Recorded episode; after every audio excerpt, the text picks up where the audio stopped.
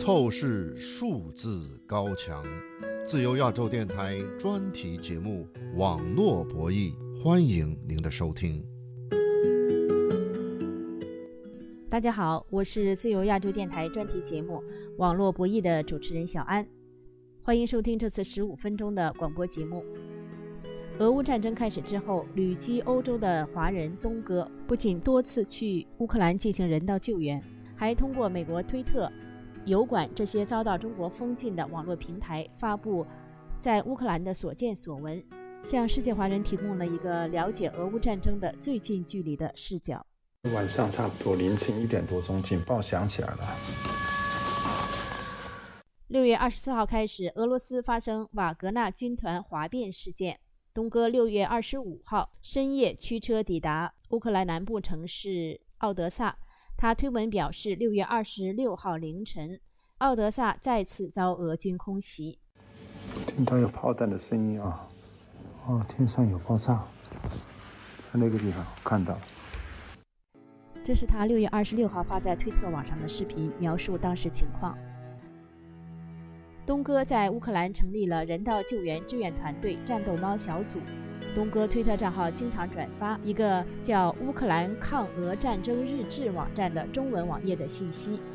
那么，“乌克兰抗俄战争日志”是怎样一个网站？东哥的油管视频节目，我们终于找到了乌克兰的辛德勒，又是怎么回事儿？今天的节目，我们请欧洲华人东哥为大家介绍。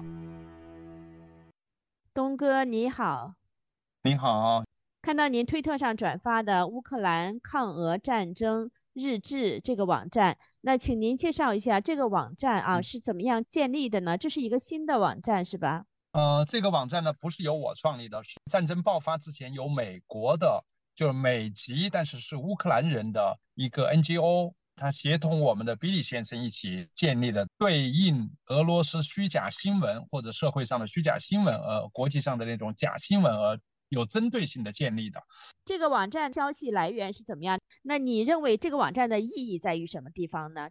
现在呢，小道消息了，谣言是满天飞的，它没有一个正正规规、每天坚持更新、以事实为依据的这么一个国际性的媒体或者说自媒体吧。那这个 NGO 它最大的作用就是让我们能够。溯本清源吧，就是让让你听到很多的声音，同时再来听一听这个，因为它都是大的 BBC、CNN 各种国际网站收集起来，然后经过翻译的，所以它能够起到一个客观公正的这么一个立场，所以让两边的声音呢得以平衡，你得出自己正确的判断。所以我们每天都必看。那么加上又有中文，所以呢，世界各地的很多组织，英文的组织也很多的这种领导人，他们也每天要看这些新闻。所以我觉得对我来说就是真实的了解吧，客观的了解双方的情况，特别是人道主义这一块，我比较关注这些孩子们呢、妇女儿童的这方面的情况。那这个网站是在中国能打开吗？对，上次您提了这个问题，我就特意跟三个朋友在国内的，有国内的，有国外的，国外的就不用说，都可以打得开，因为它打开有一可以下载一个 App A P P，然后可以在手机上可以随时可以看。那在中国了，我发了链接以后，大家就能够打开那个表面的那一页。比如说，你可以选择谷歌登录或者什么登录，但是你登不进去，也就是说，中国的朋友是根本看不到的，就登不进去了。这个网站的创办人之一，呃，是 Billy，是一位华人，是吧？对，他是一位七十六岁高龄的美籍华人，芝加哥的。从去年战争的三月十五号，他就入境在呃基辅。非常坚定的要帮助乌克兰来抵抗这个俄罗斯，所以通过朋友的介绍，他这家 NGO 呢，经过严格的面试，因为还有安全性啊各方面，就证明这位先生是值得信任的。他就每天坚持把所有的这个英文翻译成中文，一直到现在都在坚持，并且他身体是有很严重的一些病疼的，所以他是我学习的榜样。两个字就是佩服他吧。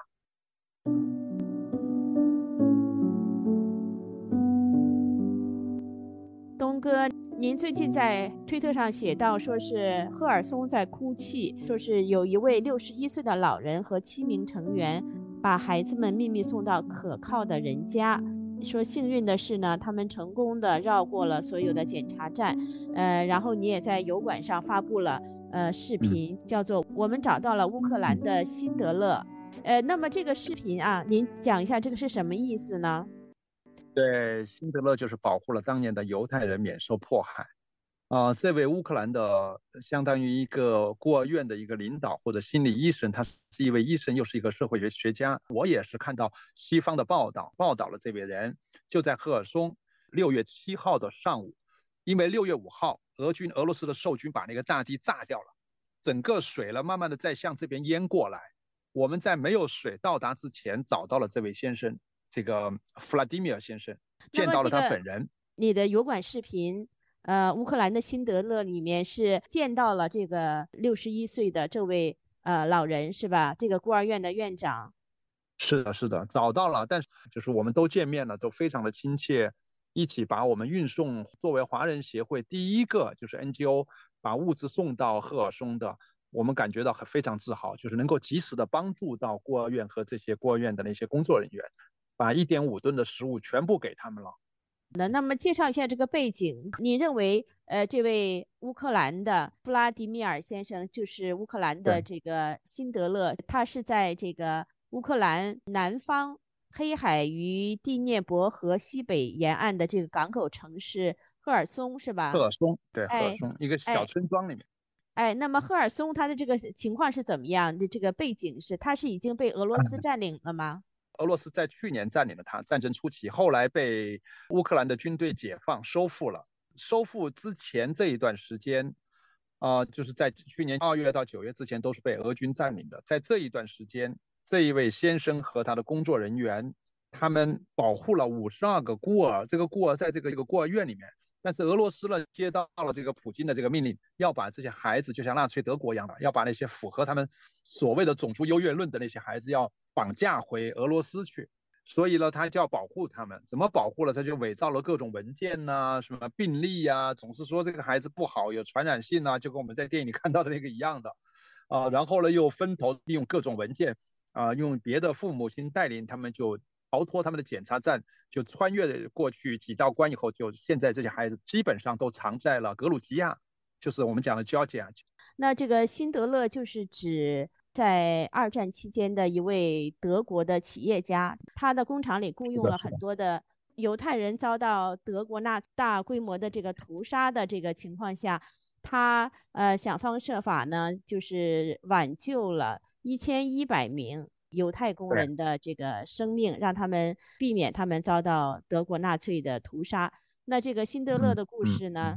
呃，被编成这个好莱坞的电影，传遍世界，是吧？是的，是的。因为普京这个真正的纳粹受国际法庭的这个追诉，也是因为把孩子掠夺到了俄罗斯，才受起了国际法庭的这个诉讼嘛，就是这个罪名。各位听众，各位网友，欢迎您继续收听美国自由亚洲电台专题节目《网络博弈》，欢迎您在网上转发我们的节目链接。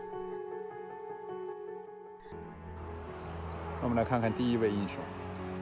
一九八四年到二零二三年，八四年的兄弟啊，是一个信基督的爷兄弟。这边是他们的军旗，这边是他们的国旗。这是正在乌克兰进行人道援助的欧洲华人东哥，在参观乌克兰阵亡士兵的墓地。这个片段是来自他发在推特网上的视频。第二位，我们看一看，一般他们都是有信仰的啊，所以好多孩子们都有耶稣的像在下面，或者圣母像。一九八九年出生，二零二二年五月九号战死沙场。六月二十二号，乌克兰总统泽连斯基通过视频发出警告说，俄罗斯考虑炸毁乌克兰境内受俄军控制的扎波罗热核电站。那么，此刻这位华裔人道救援者在乌克兰最担心的是什么？接下来，请继续收听我们对在乌克兰进行人道救援的欧洲华人东哥的采访。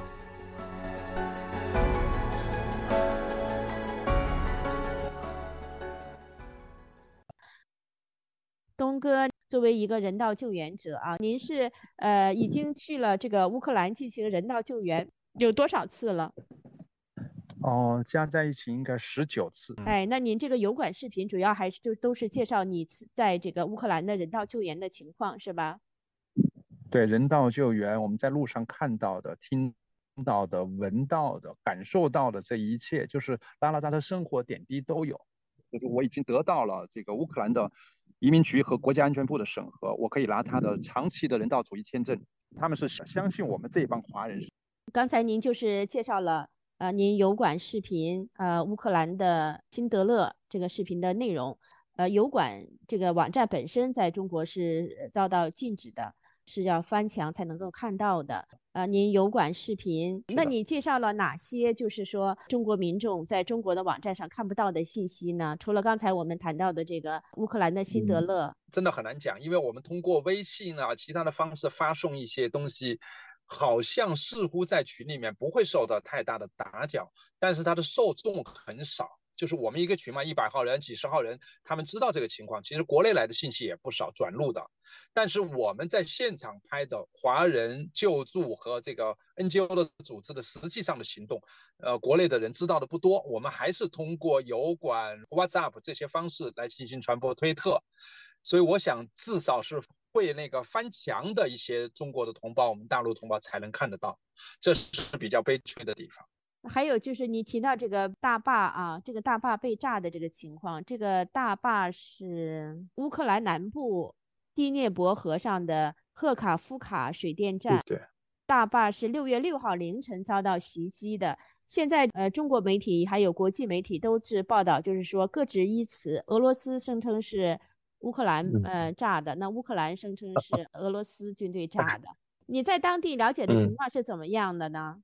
本来这个大坝就是在俄罗斯受军的控制之下，乌克兰军队是很难过去的，被他们实际控制的，就像现在这个扎波罗热核电厂一样的。所以说，你说乌军去炸它，它是要冒冒很大的风险的，并且大坝要炸它是必须从内部引爆。那从各种迹象情报，包括现在国际法庭怎么去调查或者真相怎么样，我们要一些时间。但泽连斯基是一个爱惜自己军民生命的一个优秀的民主制度的总统，他不会下达这样的命令，不会置自己的这个老百姓于水火之中。因为我们在那边那么多次，一年多的时间，我从来没有看到他们把自己的人民当作草芥一样的来处理，所以我不相信是乌克兰所为。那关于这个乌克兰的最新情况，您有什么要说的？现在最不好的消息就是，泽连斯基总统发布了紧急公告，再次提醒全世界和欧洲的人民、乌克兰人民，俄罗斯已经在扎波罗热的核电站里面已经埋藏了这个啊重量级的炸弹，准备在他们垂死挣扎或者实在走投无路无路的时候，再次引爆这座核电站。这就是我们最担心。一旦大坝被炸，核辐射不可避免，风向琢磨不定。俄罗斯人民和欧洲人民同时都是受害者，包括这些无辜的动物，还有我们这些志愿者。因为后天我会再去一趟赫尔松，我不知道会发生什么，所以我们会紧急。明天上午会买一些防毒面具，到军品店去买，不知道能不能买得到。这是做最坏的打算，还要买一些碘片，碘片就是防核辐射的。一旦这样做，世界陷入恐慌当中，特别是欧洲，新的难民潮会重新出现，所有的这个陆路交通都会因为扎波罗热的爆破会有重大的转变。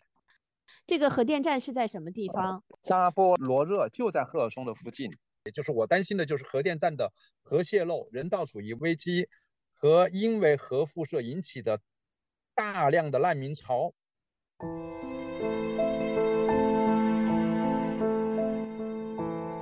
听众朋友，东哥在美国推特网上还通过音讯空间和网友讨论跟俄乌战争有关的话题，参与者最多一次达两千人，包括从中国防火墙内翻墙上海外网站的网友。最近他们讨论的话题包括瓦格纳起义、俄乌战争何时了、我们可以为乌克兰做些什么等等。东哥在推文上还表示：“永远不要低估独裁者内心的恶，也永远不要低估行道者手上的剑。”感谢各位收听这次网络不易节目，别忘了在网上转发我们的节目链接。我的推特和脸书账号都是小安，欢迎您在网上关注我们。下次节目再会。